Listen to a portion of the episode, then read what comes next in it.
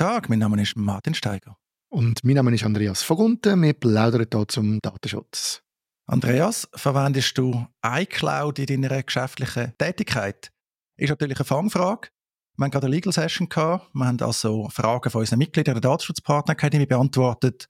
Und bei der neuesten Legal Session sind gerade zwei Fragen zu iCloud gekommen. Und darum finde ich das ein gutes Thema, das wir noch vertiefen können. Unbedingt. Ich habe mich auch gefreut und gestaunt, dass gerade zweimal Apple gekommen ist und iCloud und es sind nämlich interessante Sachen, die wir da wirklich anschauen können. Um auf deine Frage schnell zurückzukommen, ich habe mich natürlich auch gerade gefragt, weil das ist tatsächlich so, wir haben natürlich äh, Apple in unserem Betrieb staune, wie wenig Betriebe das eigentlich Apple businessmäßig nutzen. Ich habe das Gefühl, das ist eine gute, eine gute Grundlage. Ich habe aber jetzt nicht einen betrieblichen Einsatz von der iCloud in dem Sinn, wobei ich bin gar nicht so sicher, weil logischerweise du natürlich jedes Apple-Gerät in der iCloud synchronisieren, also dass die Leute können auf die Daten zugreifen Wir haben es einfach nicht für, ähm, für, wir haben keine gemeinsame Ablage zum Beispiel, keine offiziellen Geschäftsdokumente liegen in dieser iCloud. Ja. Okay, Andi, in dem Fall hast du Glück gehabt, weil die Antwort ist eigentlich, iCloud ist nicht für den Einsatz im Unternehmen gedacht.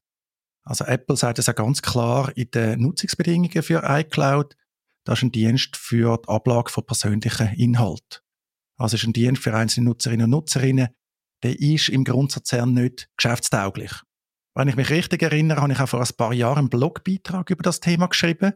Anlass ist damals der Arbeitskollege Stefan Hansen Oes auch sehr bekannt als Datenschutzguru in Deutschland wo das Thema für die Schweiz angeschaut habe.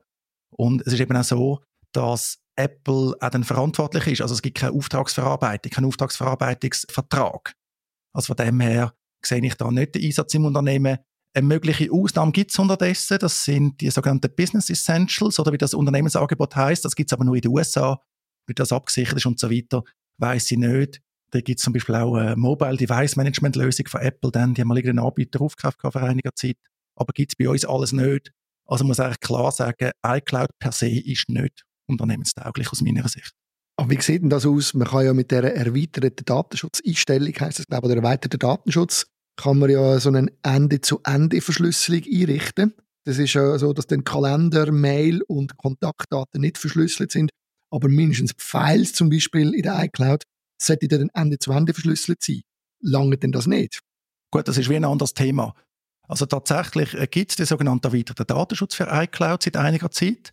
Den muss man extra aktivieren, schauen davon abhängig, dass man aktuelle Software hat auf allen beteiligten Geräten. Dann hat man tatsächlich End-zu-End-Verschlüsselung. Das ist ja sehr gut. Das sollte man unbedingt aktivieren, wenn man iCloud nutzt. Das, was du erwähnt hast, die Dienste, die nicht End-zu-End verschlüsselt sind, die sind einfach nicht End-zu-End verschlüsselt, weil es nicht geht. Also man hat einfach für Kalender, Kontakt und E-Mail hat man einfach keine Möglichkeit, um das standardmäßig End-zu-End verschlüsseln. Auch weil man das ja wohl teilen können. Also bei Kalenderkontakt gibt es ja die äh, DAV oder DEF Standards, CardDEF, äh, CalDEF. E-Mail haben wir, glaube ich, schon zu Tod diskutiert, wieso dort End-zu-End-Verschlüsselung ein Problem ist. Das ist alles wunderbar, hat aber eigentlich nichts mit der zentralen Frage zu tun. Auftragsverarbeitung oder im Geschäft. Ich meine, man ist ja häufig nicht allein. Also sobald du im Geschäft bist, hast du vielleicht Sharing-Funktionen, äh, willst du auch eine Compliance-Ablage haben. Also all diese Themen gibt es dann nicht. Aber die End-zu-End-Verschlüsselung hilft natürlich bei der Frage vom Datenexport. Also sagen wir, wenn du jetzt ganz allein unterwegs bist, in der Academy heute ist die Frage gekommen, glaube von einer Kosmetikerin, die schafft ja häufig allein als einzelne Selbstständige. Dann hast du natürlich mit der End-zu-End-Verschlüsselung den Vorteil, dass da eben gar kein Datenexport erfolgt. Im Normalfall, oder? Äh, man sagt immer ja End-zu-End-Verschlüsselung, aber sobald du zusammenarbeiten sobald der Anbieter mit diesen Daten etwas machen will, geht es ja nicht mehr.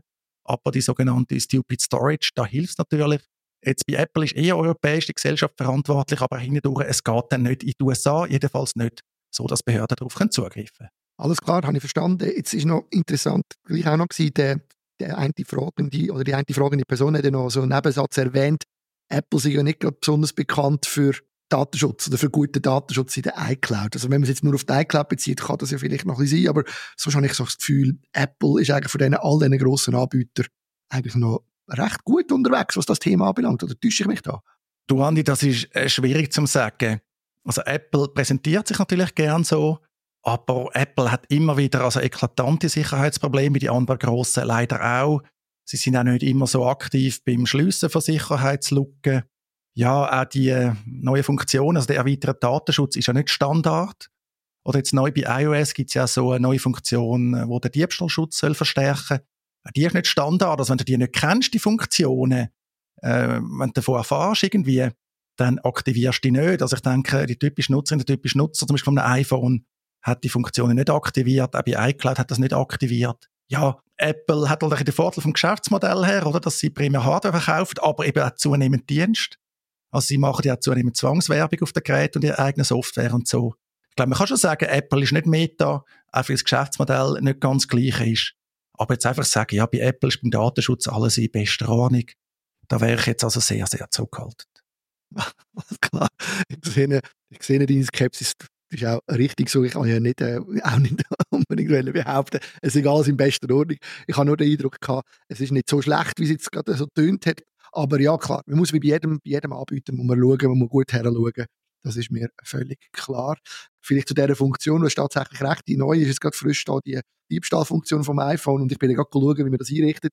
Bei mir ist zum Glück, sind alle Prerequisites sind eigentlich schon gewesen, also die habe ich schon gemacht gehabt. Und darum habe ich wirklich nur noch einen Schalter müssen rüber tun und dann habe ich weitere die Diebstahl schon eingeschaltet gehabt.